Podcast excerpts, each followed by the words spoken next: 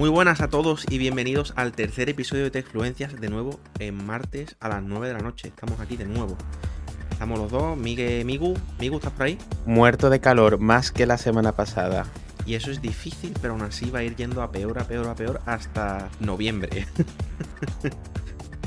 y luego vendrá un mes de invierno y luego otra vez verano en febrero. Bien. No puedo más. ¿Tienes puesto aire? Tengo puesto el ventilador. Dios mío, qué horror. O sea, cuando estemos en agosto a las 4 de la tarde y tengamos que decir, venga, vamos a sacar al perro. No. En agosto, Techfluencia se emitirá a las 5 de la mañana. Mm, Bueno, Mike, ¿qué tal la semana? Muy bien, con muchas noticias y además son cosas importantes hasta el punto de que no sabía qué, qué meter y qué no, de qué hablar hoy. Y bueno, al final hemos hecho una selección que creo que abarca un poquito de todo. ¿Quieres que te diga cuál es la primera noticia? Hombre, por supuesto.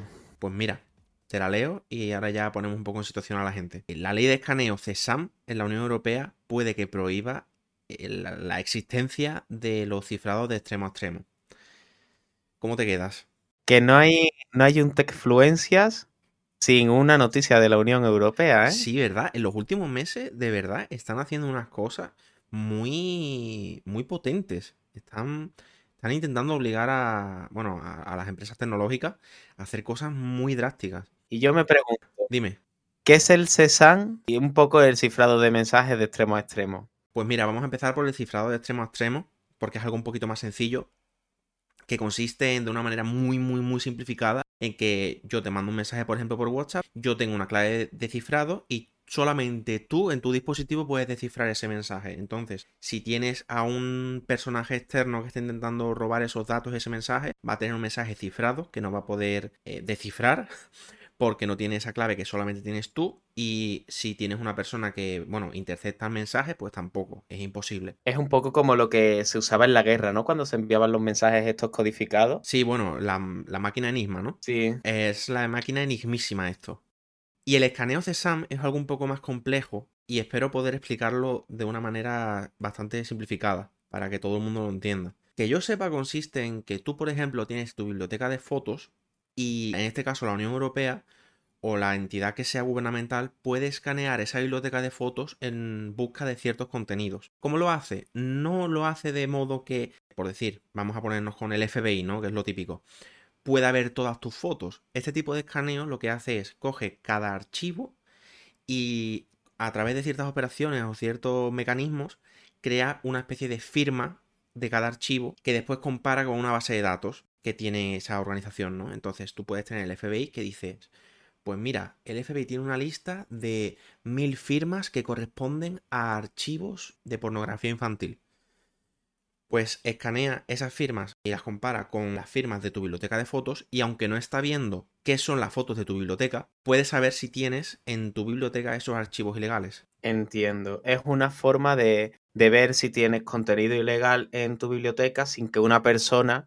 lo esté mirando. Es simplemente comprobar los certificados, ¿vale? Efectivamente. Y para mí la pregunta es, ¿esto está bien o está mal? Porque sobre el papel me parece que suena muy bien, la verdad, sobre el papel es genial.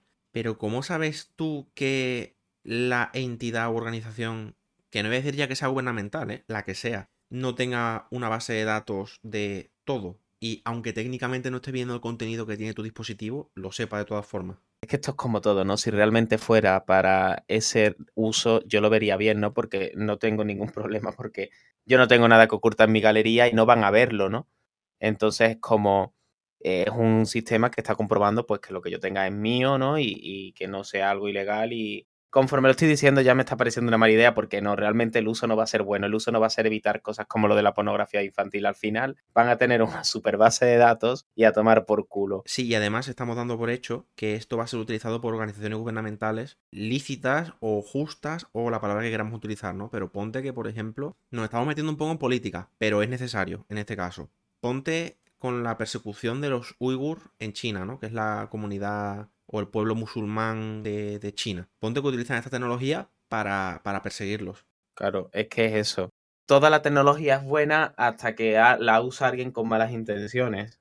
De hecho, hablando de utilizar tecnología con malas intenciones, vamos a hablar un poquito de aquello que nombramos la semana pasada, que es la herramienta de hackeo Pegasus. Migu, ¿nos puedes contar algo de la herramienta? Bueno, básicamente Pegasus es un malware que aprovecha cualquier vulnerabilidad del sistema operativo, ¿no? Al final es imposible que tú, un sistema operativo, sea Android, sea iOS, lo tengas completamente protegido. Entonces hay huequitos que es por donde entra Pegasus. Puede entrar desde por una llamada de WhatsApp, por ejemplo, a través de ahí o, por el simple hecho de abrir cualquier aplicación, podría ser que haya una excepción en el código que permita la entrada a Pegasus. De hecho, una forma con la que querían combatir el virus, Apple directamente no era por software arreglando el software, o, porque es imposible, ¿no? no era a través de, juzgados, a través de juicios. Esto de que quieran hacerlo a través de juicios y tal, va el virus este o la herramienta de hackeo mucho más allá. O sea, estamos hablando de una herramienta que se puede instalar en tu teléfono y de verdad que esto no es una exageración, ¿eh? Se puede instalar en tu teléfono sin que lo sepas. Nunca hay ningún mensaje. Puede utilizar tus cámaras, tus micrófonos, grabar la pantalla, interceptar las comunicaciones. Y lo que es peor, no se puede desinstalar, amigo. Si te lo quieres quitar, necesitas cambiar de teléfono. Es una pesadilla. De hecho, han infectado a personas como Macron en Francia, creo que Pedro Sánchez aquí en España. Eh, me parece que sale de, de una empresa israelí, este software. Y teóricamente, y quiero recalcar ese teóricamente, solamente se lo vende a gobiernos u organizaciones gubernamentales, que de hecho el FBI solicitó acceso a este software en 2018. O sea que nos controlan a todos por todas partes. Te lo digo de verdad, ¿eh? La verdad es que me parece brutal que, que, esto aparezca de la nada y bueno, hay que tener en cuenta que nosotros sabemos de Pegasus desde no hace mucho, pero a saber el tiempo que lleva esto funcionando. Te lo digo yo, desde 2010 12 años de hackeos masivos, indiscriminados y totalmente sin ningún tipo de control desde hace 12 años. Porque la primera vez que se detectó fue a un periodista de un país que lamento decir que no recuerdo, al que mataron y en su teléfono lo encontraron este software. Hace cuatro años, más o menos. Increíble, amigo. De verdad, o sea, yo no me lo puedo creer. Qué puto miedo. Sí, sí, ese es el resumen. Como ya le he dicho a amigo antes de, grabar este programa, mi conclusión a la hora de haber investigado este asunto ha sido tengo miedo. Porque tú, persona que estás escuchando este podcast, podrías tener este software y es que no lo sabrías. Es que no hay forma de saberlo podrías haber ejecutado el, este malware, se podría haber instalado al abrir nuestro podcast en, en rss.com, Apple Podcast, Google Podcast. Simplemente con el hecho de, de abrir este podcast podrías haberte infectado. Pero, pero, voy a daros un pequeño secretito. Puede que estéis a salvo si nos seguís en Twitter. Así que ahí lo dejo. Quiero cerrar esta noticia diciendo que en principio no hay de qué preocuparse porque sé que es una explicación o un, una forma de tranquilizar muy tonta, pero una persona anónima no es objetivo de nadie, así que tranquilidad. Esto es muy grave, pero en principio no hay de qué preocuparse. Me parece que es la forma de tranquilizar más estúpida que existe, pero es que es la única que hay. Y bueno, una vez cerrado esto, vamos a pasar al siguiente bloque, que es muy pequeño, pero es recurrente, todos lo queremos, que trata de Nintendo. Nuestra gran y querida empresa Nintendo ha arreglado ya los Joy-Con? La respuesta es que no. Y de hecho, unos Joy-Con nuevos ahora tienen drift. ¿Qué me dices? ¿Sí? ¿Cuáles? ¿Cómo? No. Me compré unos Joy-Con nuevos y ahora tienen drift. No te lo puedo creer. Está bien porque si alguna vez compras unos Joy-Con en alguna página no lícita y no sabes si te están vendiendo los falsos o los originales, en cuanto tienes el drift ya sabes que son los originales. Así que al menos sé que mis Joy-Con son un producto original de Nintendo. Pero qué clase de vergüenza es esta. O sea, Fíjate, una cosa te voy a decir, yo sé que esto del drift es algo que ocurre en todas las plataformas, ocurre también con los mandos de Xbox, con los de Play, es algo totalmente extendido, ¿vale? Pero a lo largo de esta semana he estado haciendo trasteos con una PlayStation 3 y he estado pensando que yo de pequeño le eché muchísimas horas a esa consola. Yo nunca tuve drift y tampoco lo tuve en, en una GameCube, tampoco lo tuve, vamos, en ninguna consola hasta la generación de la PlayStation 4, que salió en 2013. Y es más, puedo entender el drift en un joystick que sea muy complejo, que tenga ciertas cosas, pero en el joystick de, la, de un Joy-Con, tío, que es literalmente un joystick normal, es la misma tecnología. Pues tienes toda la razón. De hecho, la forma más sencilla en la práctica de arreglar un Joy-Con es irte a AliExpress, comprarte un joystick nuevo por menos de 3 euros y cambiarlo tú, que es una reparación simple, entre comillas. Tienes que desmontar el mando y demás, pero es, es rápido. Eso es lo que tendré que hacer, porque Nintendo no se hace cargo. Y no lo va a hacer. Yo creo que si admite culpa, la cantidad de millones que van a perder. O sea, estamos hablando de que si la Switch hubiese sido un fracaso y este problema fuese real, ponte que Nintendo se tiene que gastar 10 millones de dólares en arreglarlo. Pero la Switch, que es, vamos, va camino a superar a la PlayStation 2, va camino a ser una de las consolas más vendidas de la historia, es que si tienen que arreglar todos los Joy-Con, yo creo que Nintendo se arruina, ¿eh? Hombre, yo no creo que tanto como eso, pero todos los beneficios que han tenido con Switch se podrían ir un poquito al carajo. Pues sí. Hablando de beneficios, ¿sabes cuál es el producto que más beneficios en la década de los 2000 les dio a Apple? Estamos hablando del iPod, ¿no? El productazo. Sí, es la forma que Apple usó para revivir, básicamente, porque Apple de verdad estaba muy en las últimas. El iPod, para quien no lo sepa, es un reproductor de música que en la época en la que todo el mundo llevaba un Discman, un reproductor de discos en el bolsillo y su CD para escuchar 12 canciones, Apple dijo, ah, sí, pues toma un reproductor en el que puedes meter mil canciones y te cabe en el bolsillo porque tiene el tamaño de una cinta de casete. Y fue de hecho, eh, ya no solo a nivel de producto, fue lo que yo creo que, que, le dio ese, ese diseño a Apple. Apple es verdad que ya con el iMac y todo ya asomaba esa nueva Apple, pero creo que el iPod fue un punto, eh, sobre todo a nivel de marketing, que es lo que hace que Apple sea lo que es hoy. Pues no me había parado a pensarlo, pero tienes toda la razón. A partir de 2001, que fue cuando salió el primer iPod, cambiaron mucho su imagen. Y es porque en los 90 era muy distinta. Tenía yo 6 años cuando salió el iPod. Yo tenía 5. He tenido que restar, sí, y he tardado mucho. Me llevo una. a ver, bueno, la noticia. Después de haber puesto el iPod en un, en un trono, el iPod ha muerto.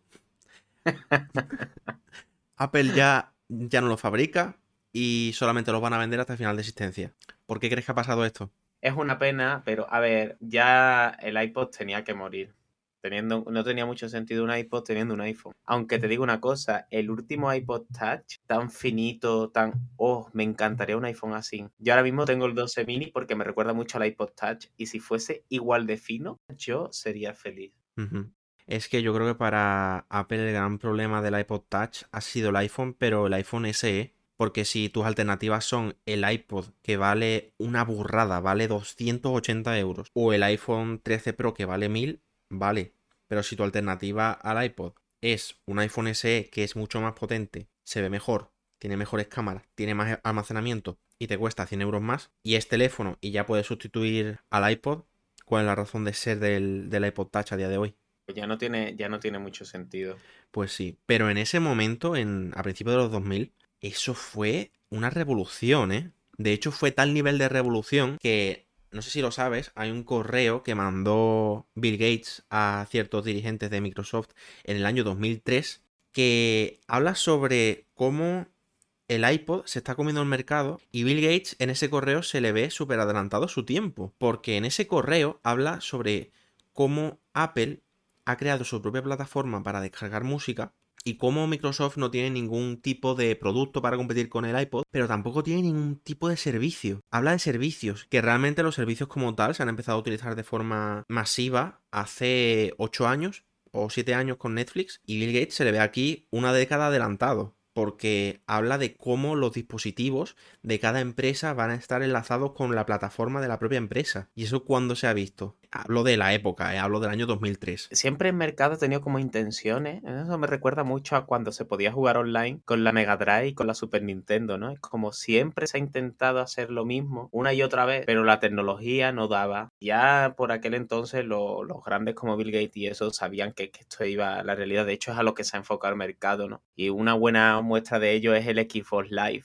Entonces, sí que es verdad que, que, ahí Bill Gates estaba, lo veía preparado. O sea, yo veo que él claramente sabía a, a, dónde íbamos. Estoy totalmente de acuerdo. Es que leer esos correos que son públicos, o sea, no son públicos, pero se han filtrado y se pueden leer sin ningún problema. Es un punto de vista tan rompedor para la época que me parece increíble porque años después Microsoft lanzó el Zune o Zoom o no sé cómo pronunciarlo, que fue tal fracaso que Apple se adelantó ¿Cuántos fueron? ¿Tres años o cuatro al resto de la competencia? Y, mira dónde está Apple ahora. Me flipa mucho eh, la ultra jugada. Eh, un poco, ahora que estamos hablando del iPod, no sé si sabes la historia del iPod de HP. No, cuéntame. Esto te va a flipar muchísimo. Cuando salió el iPad y todo era un éxito, el problema del. El iPad, perdón, el del iPod. Em, el problema del iPod era precisamente iTunes. iTunes solo estaba disponible para Mac. Y es verdad que eh, se pretendía con los iPod vender muchos Mac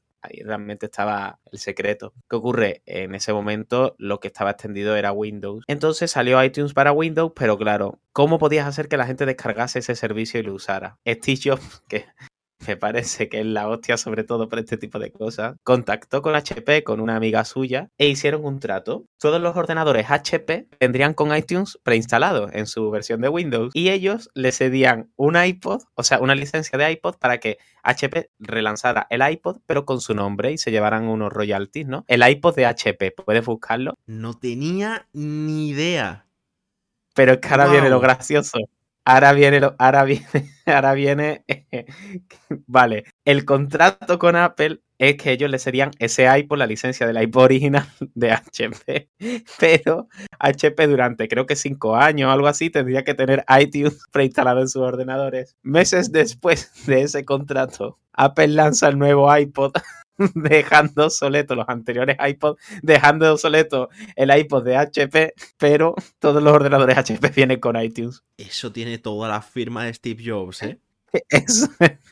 ¡Qué guarrada! Me ha encantado. Es que yo, eh, en ese, o sea, la gente admira a Steve Jobs por muchas cosas, yo lo admiro por esos tremendos cojones que, que tuvo. Cuadradísimos. Wow, pues la verdad es que en ese momento tenía que ser un problema no poder meter la música sin un Mac. De hecho, hubo un problema a la hora de, de repartir iPods en los periodistas que estaban haciendo la review, no sé si lo sabes. A esos periodistas se les dio un iPod a cada uno, a 250 periodistas, ¿eh? Y claro, en ese iPod venían 20 CDs. Pero como no existían leyes de derecho de autor digitales y no existía iTunes en el instante y no existía Apple Music, obviamente, en ese momento a cada periodista se le dio el iPod con los 20 CDs dentro, el cual tenían que devolver a Apple después de la review. Pero para no tener problemas legales, a cada periodista se le dio una colección de 20 CDs físicos para que técnicamente la música que estaba dentro del iPod fuese una copia de esos CDs físicos que le habían dado a esos periodistas. Y Apple, bueno, les dijo que se quedasen los discos, que no hacían falta que lo devolvieran, pero los iPods sí. Qué fuerte. Hostia, no sabía eso, la verdad que no veas la inventiva, ¿eh? Claro, hay que buscar siempre una manera de saltarse las leyes, y más si eres Apple. Te imagínate en el departamento donde eso se decidió, ah, bueno, pues le damos 20 CD. Eso me parece, me parece tremendo. Sí, porque estamos hablando de 20 CDs a cada uno de los 250 periodistas. Sí, 1200 CDs, ¿eh? Sí, sí, sí. Pues después de eso y después de todo el recorrido que ha tenido los iPods, ha terminado, ha llegado a su fin. ¿Por qué habrán dejado de fabricarlo? ¿Habrá sido porque el iPhone le ha comido el mercado? ¿O habrá sido porque no hay chips para fabricar los iPods por la escasez de chips? A ver, supongo que todo tiene el porqué. No es verdad que hay escasez de chips y un producto que ha ido desapareciendo. Entonces, es verdad que ya no tenía mucho sentido teniendo en cuenta el iPhone. Lo que es verdad que lo que es la esencia del iPod, eso va a estar perdurando mucho tiempo. Eh, Básicamente el iPad, el iPod ha hecho que, el servicio, la industria de la música que hay hoy en día y estos servicios de streaming, eso es el iPod. Sí. Se llama Spotify, se llama Apple Music. Eso viene del iPod. Sí, sí, sí, sí, completamente. Y es una pena, pero, pero bueno, realmente yo pienso que no es un producto que haya muerto, simplemente que ha evolucionado. Ya el iPod a nivel de hardware no existe, pero, pero el iPod no ha sido más que el inicio de lo que tendrá que, que llegar. Qué bonito. Y con esto y una formal despedida a los iPods, vamos a hablar un poquito de lo que ya he introducido hace unos minutos, que es la escasez de chips. Seguro que todo el mundo en algún momento se ha enterado de que desde el año 2020 hay una escasez de chips en todas las industrias del mercado. Migu, ¿tú sabías que si a día de hoy, a día de hoy, eh, 2022, mayo, si te quieres comprar un coche de ciertas marcas no puedes comprártelo con un panel de instrumentos digital obligatoriamente tiene que ser un panel de instrumentos clásico con un velocímetro de aguja y demás, porque no hay suficientes componentes electrónicos como para fabricar eso. Pues no, la verdad que no sabía que eh, ya estábamos así. Y, bueno, por lo que se ve, la cosa va a ir a peor por unos años, ¿no? Sí, eso es lo más triste, porque cuando comenzó todo este problema en el año 2020, se decía en el año 2021 se soluciona, en 2021 se dijo, en el año 2022. Y siempre se daba una justificación, ¿eh? Porque en principio todo esto comenzó por ciertas razones que voy a explicar ahora, pero se decía en el año 2020, uno de los motivos, no, es que como todo el mundo se ha quedado en su casa y ahora mucha gente está teletrabajando, la demanda de dispositivos electrónicos, tipo portátiles, ratones, teclados, cualquier cosa que se os ocurra, ha aumentado exponencialmente y no tenemos suficiente. Ok. Año 2021, cuando se supone que esa demanda ya había bajado. No es que no tenemos el volumen de producción suficiente y es en el año 2022 cuando se van a abrir nuevas fábricas para satisfacer la demanda mundial de, dispositivos electrónicos. Año 2022. Noticia de hoy con respecto a este tema. Otro de los elementos o otras de las máquinas que no se puede conseguir son las videoconsolas, la PlayStation 5 y la Xbox Series X. Dicen que no van a estar disponibles hasta el año 2024, amigo. 2024. Aquí han pasado muchas cosas, evidentemente. Se ha parado la producción. Durante la producción se ha consumido más, pero mucho más de lo que se pensaba. Luego, reanudar una producción no es una cosa de pulso el botón y ahora para adelante todo. Eh, que la gente es un poquito cateta muchas veces diciendo, ¿pero cómo va a ser posible? Pues no, tú no puedes llegar a la fábrica, levanta la palanca cronk y ahora de repente todo funcionando, no. Y, y luego, esto también es un motivo para asustarnos, porque no quiero entrar en temas de política, pero macho, dependemos de China completamente para esto.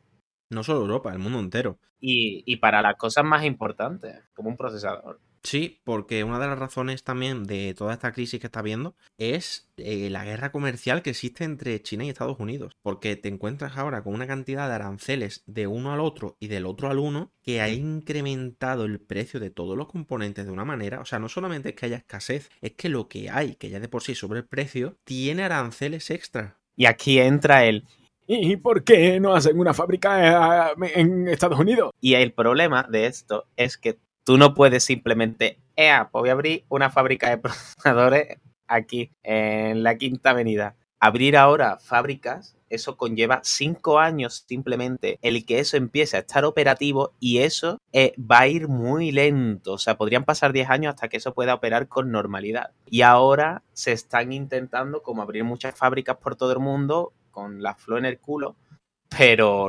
evidentemente vamos a depender de China por mucho tiempo y veremos a ver qué pasa dentro de cinco años.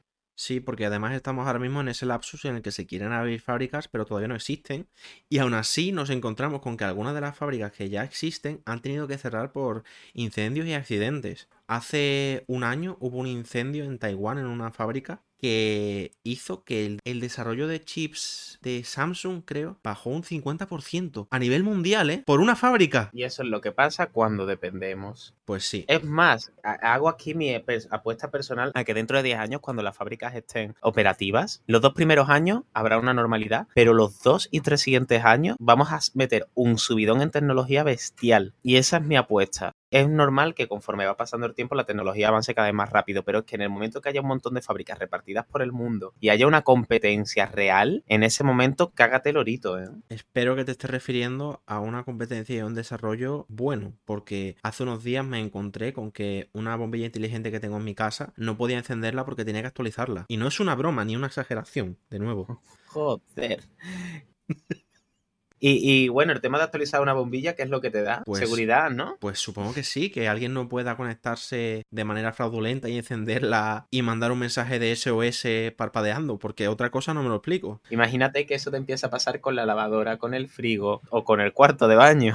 que el frigorífico no deje de echar hielo si no se pueda controlar. Me encantaría. Sobre todo ahora en verano, ¿verdad? Uf, los aire acondicionados. Sería una buena forma de todo el mundo instala su aire acondicionado de la marca Mad Más y ahora de repente vamos a gobernarlos a todos y todos los aires apagados, ¿no? A no ser que, este, que seas el esclavo de la empresa. Hablando de aires, otro de los motivos por los que esta crisis de chips se ha visto muy acentuada ha sido por el clima, porque ha habido varios eh, huracanes que han destrozado otras fábricas, amigo. Muy fuerte. Sí. Y el último motivo, ya para terminar un poco, es la guerra entre Rusia y Ucrania. Porque resulta que de esa región viene el neón, que es un elemento imprescindible a la hora de fabricar chips. O sea, ha sido una, una tormenta perfecta en la que todo se ha retroalimentado y estamos aquí que, que no podemos comprar una Play. Me encanta porque en toda esta mierda que ha pasado en la pandemia, en ese momento, en el momento horror total, Apple dice M1 presentado. Literalmente, si lo piensas, en Apple se ha vivido un cambio de arquitectura en muchos productos, mientras literal no sabemos qué va a pasar con los procesadores. Me parece fantástico.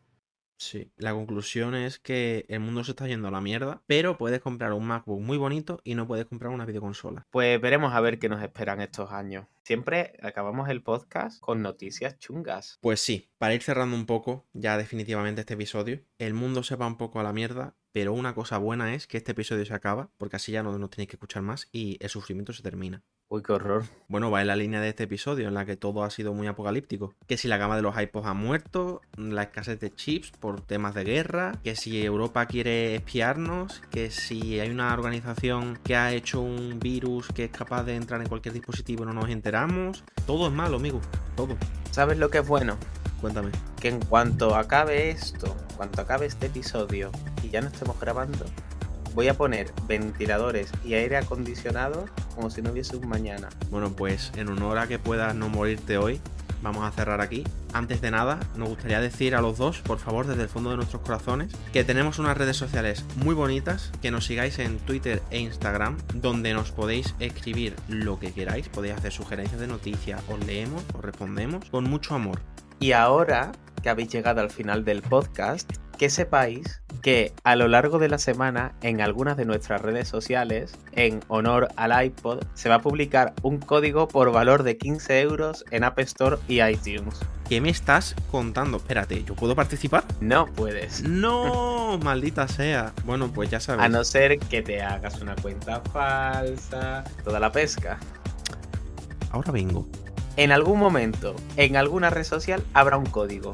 Eso, ese código solo lo podrás usar en iTunes App Store. Solo sabrán para qué sirve quien ha llegado al final del podcast. ¿Os estamos sobornando? Sí. ¿Nos sentimos mal por ello? No. No. Y con esto acabamos el día de hoy. Un besito a todos y nos vemos el martes que viene en el siguiente episodio de Techfluencias. A no ser que nos compre China.